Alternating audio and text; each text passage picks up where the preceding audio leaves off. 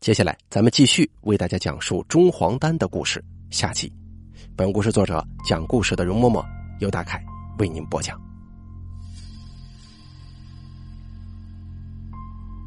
于是没出一天，家里的一个老头子就被叫去了当地的公安分局，领了一个顾问的头衔，协助警方侦办此案。而这个老头子呢，之前的故事当中也曾经提到过。我曾经讲过一个衡阳的害手的故事，里面的老头子就是他。这次呢，因为距离近，所以家里就直接让他赶了过去。他到了警局的第一件事就是要求看一看那张铜像的照片。他拿到照片一看，果然就同前面警方开会介绍的那样，是一个长须道袍的男子，拱手而立，腰身微曲。头顶还挽着发髻。当时陪同他一起查阅资料的警察，也恰巧呢参与了那次会议。于是他自然而然的就问道：“上次我们开会的时候啊，有人说这个是吕洞宾，还有人说是丘处机的。老先生，您看这到底是谁呀？”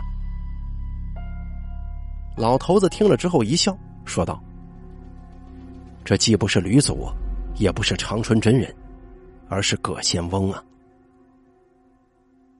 那个警察听了之后十分不解，问道：“这这葛仙翁是谁啊？好像没听说过。”老头子说：“你们不是推测那楼里的人是在炼丹吗？这个葛仙翁可就是方氏里炼丹的大名家，他们外丹流里的都把他当成祖师爷来供奉的。”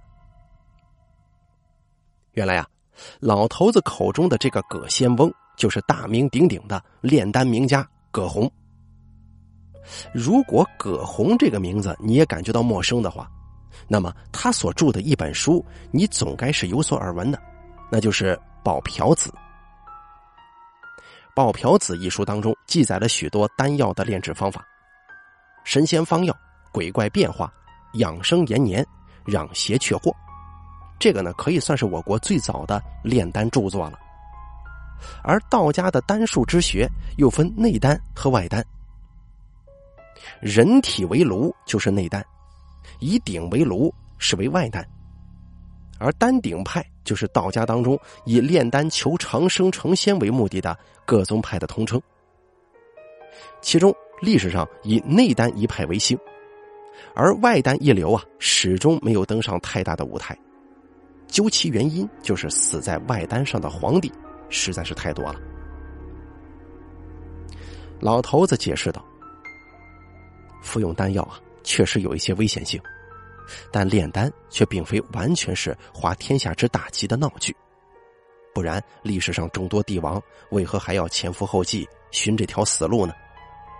原因无非就是他们看到了他人在这方面的成功。”而自己想要复制这份成功而已，但可惜的是，外丹之学讲究一个丹元。所谓炼丹之人要有这份缘，而服丹之人呢，更需要这份丹元。对的人吃了之后可以延年益寿，甚至飞升成仙；没有这份丹元的人吃了，轻则大病一场，重则丢掉性命。这就是外丹之术当中最讲究的。也是最基本的理气术。看着那个听得一头雾水的警察，老头子笑着说：“这些呢都是听别人说的，我们家里没人炼丹，所以也就只能知道一个大概，具体的还真不太了解。你呢就当个故事来听吧，别太当真呢。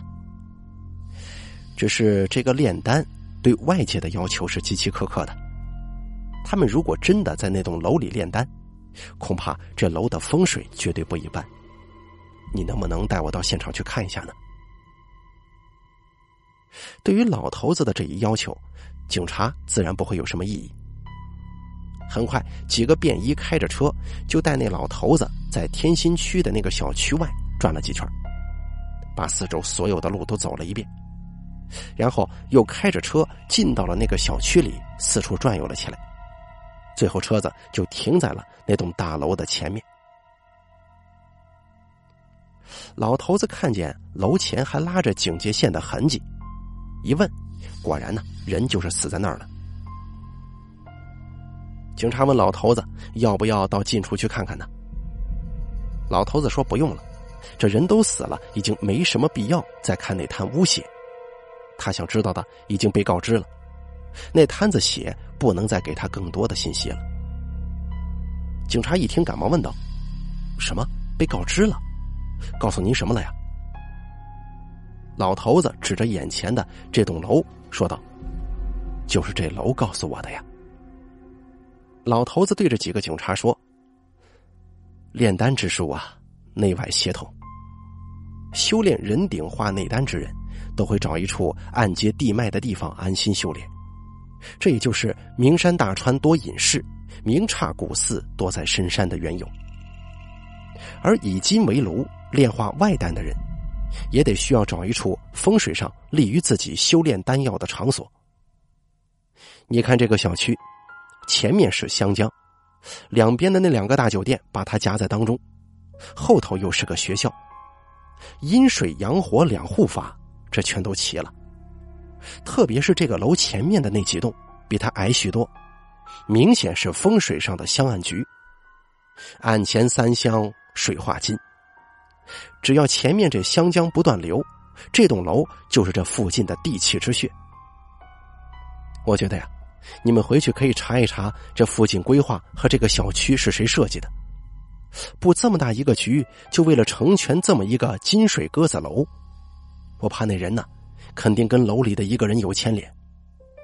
不过，这个人现在跟这事儿没什么关系。要不是他也住着楼里头，最多就是那个人拿人钱财给人办事的角色。我只是好奇，这楼里的当家是哪一个呀？警察问道。当家的就是这个炼丹的头目了。老头听了之后笑着说：“哈，也可以这么说吧。毕竟这个丹药不是每个人都能炼的。”这么一栋金水楼，也就最多起一个丹炉，多了撑不住。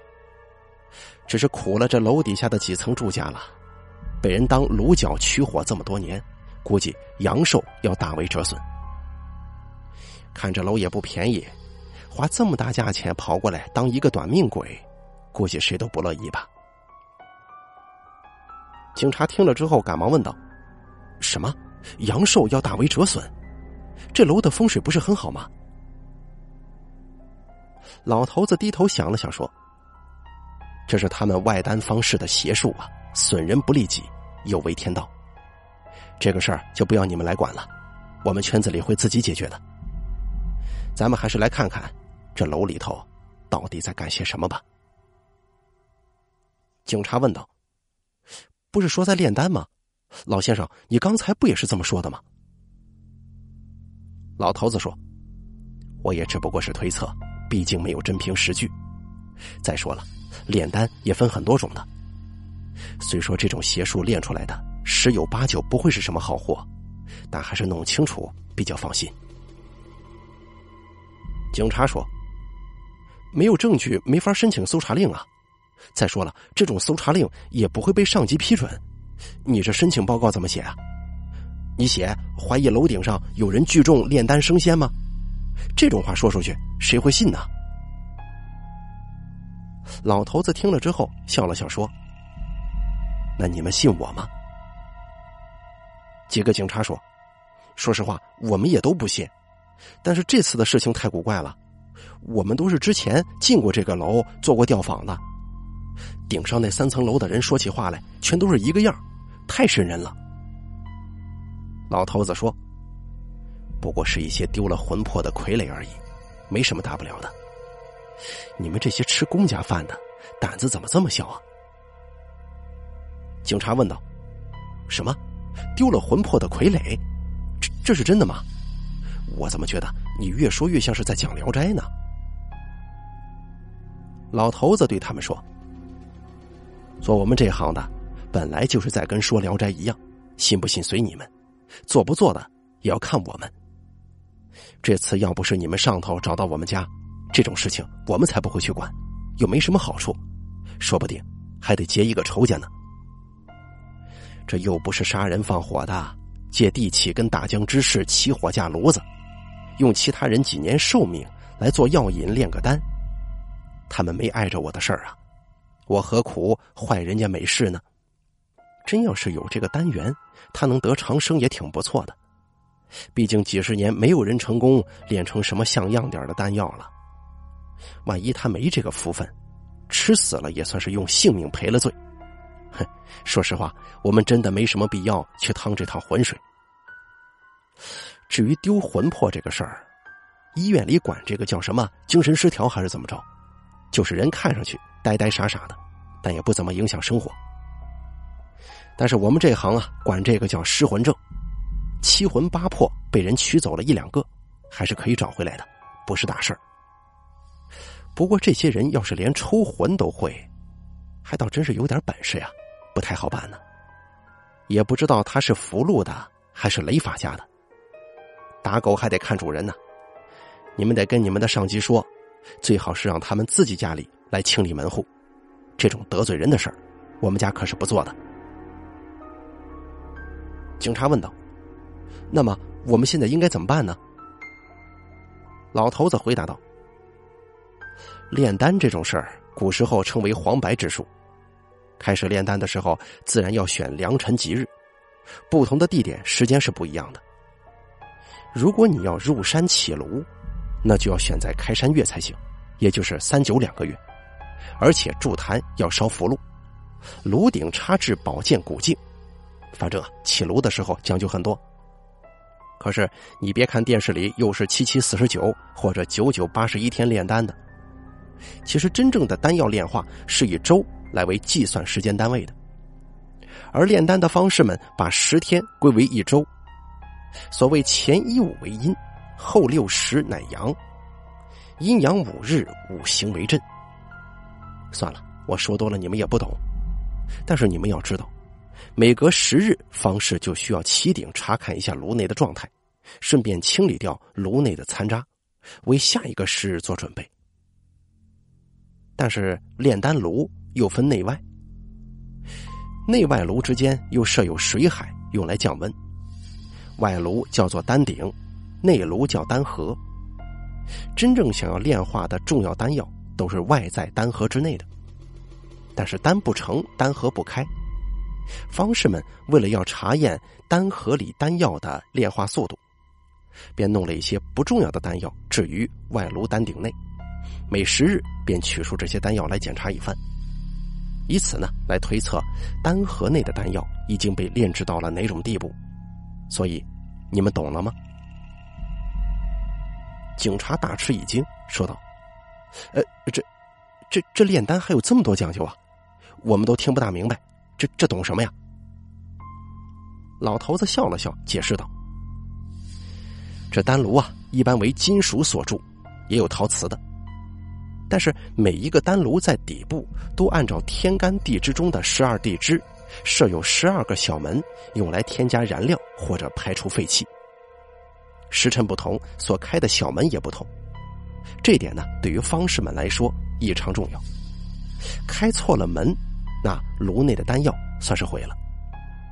而丹炉的火是十二个时辰不熄，强弱也需要随机调整。丹炉一天二十四小时都需要不断的添加燃料。方士所用的丹炉也是密封的，这样每日不断的添加燃料，炉内所积攒的炭灰木烬一定不少。所以啊，每到一周十天到期，这个炼丹的人呢，肯定会开炉清理出大量的炭灰。这些东西没有什么用处，他们会留着吗？警察听到这儿的时候，有点明白过味儿来了，说道：“哦，你是说去翻他们的垃圾桶吗？”老头子点了点头，说：“要想知道这些人是不是在炼丹，去看看他们丢出来的东西有没有大量的炭灰就行了。要想知道他们在炼什么丹，那我就得看一下他们是用哪种木炭了。”警察又问道。炼丹要求的木炭也有不同吗？老头子说：“那是自然了，你们以为这烤羊肉串呢？随便什么炭，只要能点着就行啊。”一般暖炉的时候啊，只要用糠谷混杂着马粪，堆在丹炉四周三尺处，烧上九个昼夜。真正要开始起炉炼丹了，就要依照所炼丹药的不同，使用不同的木炭。有些木炭当中混有糯米，是用来提供高温，炼制一些药性强猛的补药的。有时候啊，又是木炭粉混合着牛马粪便捏成的鸡蛋大小的炭球，这种就是文火，炼的都是一些神仙药，也就是一些男人的春药。还有的时候会用得上位置这个东西。什么叫位置呢？就是刺猬油，这就是棉火所需要的。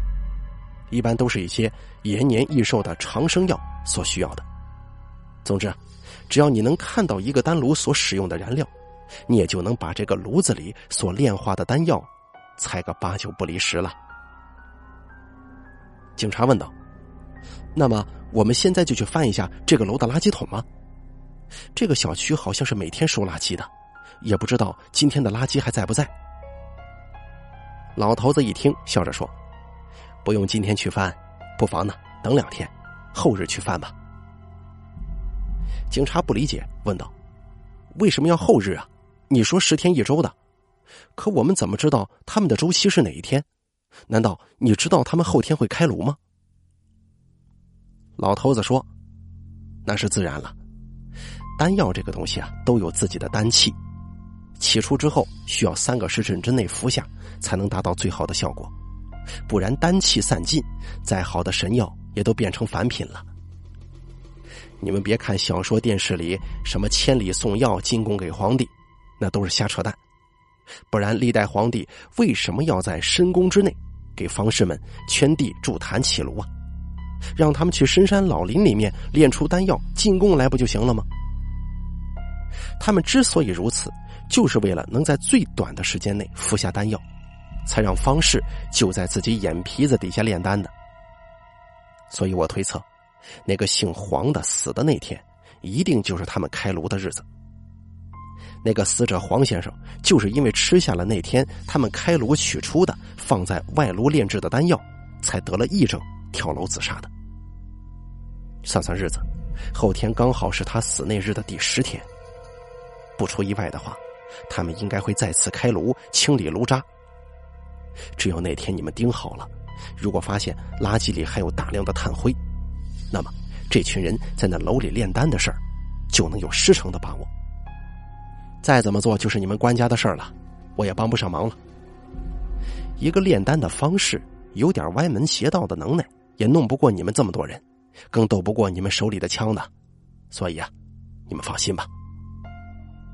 说完之后，当天下午，老头子交代好了一切，就去高铁站买了票，返回了老家。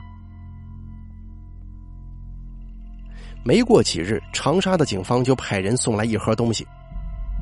老头子打开一看，盒子里是几个木炭粉制成的炭球，里面夹着一些红黄的杂物，炭球表面涂着一层油脂。老头子一看就认出来，那层油脂是人油。也不知道那个炼丹的方式是从哪儿搞来的。炭球里面夹杂着那些东西，都是一些皂角、丹砂之类的杂物。而那木炭粉，老头子用力碾压了一下，发现那是由两种炭粉组成的。老头子猜测，那应该是由木炭、竹炭按照一五之比例混合而成。很明显，警察最终还是进到了那栋大楼里。也发现了丹炉，不然呢？这些明显是炼丹才需要的材料是不可能被他们找到的。只是那个炼丹的方式，他们抓到了没有呢？警方来的人也问老头子：“依照这个探球，能不能推断出这群人到底所要炼化的丹药是什么？”老头子回答道：“这群人呢，估计是在炼开中脉所需要的中黄丹。”很多道家的信徒都相信，人体内除了一般常知的任督两脉之外呢，还存在着一条中脉。道家有一家外丹的流派，就叫中黄派，他们是全真的分支。这个教派就是以炼制中黄丹、开通人体中脉为目标，差不多有千多年的历史了。这么说来，这个炼丹的方式，也就是这中皇派的门人了。老头子问来人，进楼抓捕的时候是否有遇到过麻烦？可是来者一听就支支吾吾的，只是闲聊几句就转身告辞了。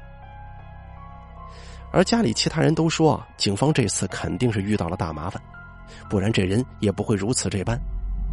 可惜啊，由于种种原因，他们也不能明说自己遇到了什么麻烦，这事儿估计永远都不会被人知道了。老头子说：“那是自然的。一个人如此处心积虑收拢了一群信徒，帮助他炼中黄丹，那必然有他自己的目的。一心如此要开中脉，那人必然已经打开了自己的任督两脉。这样一个人放在武侠小说当中，全然是一代枭雄级别的人物，又怎么会心甘情愿束手就擒呢？”家里人又在闲谈当中提起了那栋楼里那群被人抽了魂的住户。家里很多人都知道，那是自古以来炼外丹的传统。很多方式在炼丹的时候都需要旁人的协助，就如同这件事里的那位中皇派的不知名的方士一样，凭借他自己的力量，他根本就不可能在湘江边上找这么一栋高层建筑专心炼丹。但是，就像盗墓一样，这行里的人对外人来说是始终不放心的。见财起意或者暗藏歹心的人，历来少不了。于是，方士他们就用种种手段，把一些人弄成如同这个故事里的人一样，痴痴傻傻、神情呆滞，来确保这些人起不了害他的念头。很多道士身边的道童飞龙祭雅，也正是出于这种目的。只是这种形式有违天理，为其他人所不齿。只是这些人怎么能心甘情愿的被这个方式所驱使呢？这个实在令人费解。尽管如今社会有很多的名人大咖都会去相信一些所谓的大师，前不久不是还有某天后跟一个王姓大师的事情占过几天娱乐版面吗？但这事儿里的那些人都为一些公司企业的负责人，不缺钱也不想上位，怎么会被一个方式的花言巧语所蒙骗呢？究竟他们在那个方式那里得到了什么，才让他们对他坚信不疑，助他成了这么大的一个局呢？由于好奇心驱使，家里人也托关系去打探了一下这件事情的后续，结果这个案件的保密级别极高。涉案的办事人员没有一个人肯开口，而那个方式到底是不是中皇派的人，或者干脆他究竟被抓了没有，没人能给出一个答复。只是有一个负责案件的人无意当中透露的一件事，也算是解了一下家里人心中的八卦之心。他说，在某次审问的过程当中，警方的人询问那个楼里的某位住户。问他关于死者黄先生的一些事儿，结果那个人说，老黄吃了道长给的东西，就能跟自己的老婆孩子过日子，几十天不出门都不会饿。他不信道长，信什么呀？要是我，我也信，让我干什么我都愿意。可惜道长跟他说了，那东西不能多吃，他不听，结果害死了自己，还连累了我们。如果他要是没死，你们怎么能抓得着我们呢？于是警方就问那个人：“道长给你什么东西了？啊，你怎么这么相信他呢？”结果那个人始终不说是什么东西，死活不再开口。家里人一听这些，都是大吃一惊啊，因为他们都知道黄先生的妻儿早就死在车祸当中了。按照那个人的话，难不成吃了那个方士炼的外丹，黄先生就又能跟死去的亲人相会吗？这事儿听上去十分可笑，可是家里人却笑不出来，因为每个人都不敢相信，如今这个时代，真的有人能把丹药炼成炼神还虚的境界吗？那么，他离炼成升仙的金丹还会远吗？可是真的这样，那么这个不知名的方式在内炉丹河内炼化的究竟是不是中黄丹呢？或者还是传说当中能让人长生的金丹呢？今天的故事啊，咱们就说到这儿了，下次再见。大家呢，不妨发散一下思维，大家可以一起想一下，这种事情有没有可能发生呢？好了，本故事中黄丹演播完毕，感谢您的收听。本故事作者讲故事的容嬷嬷由大凯为您播讲。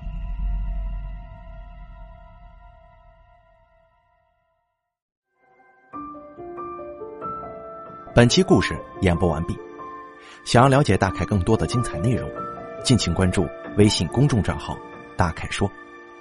感谢您的收听。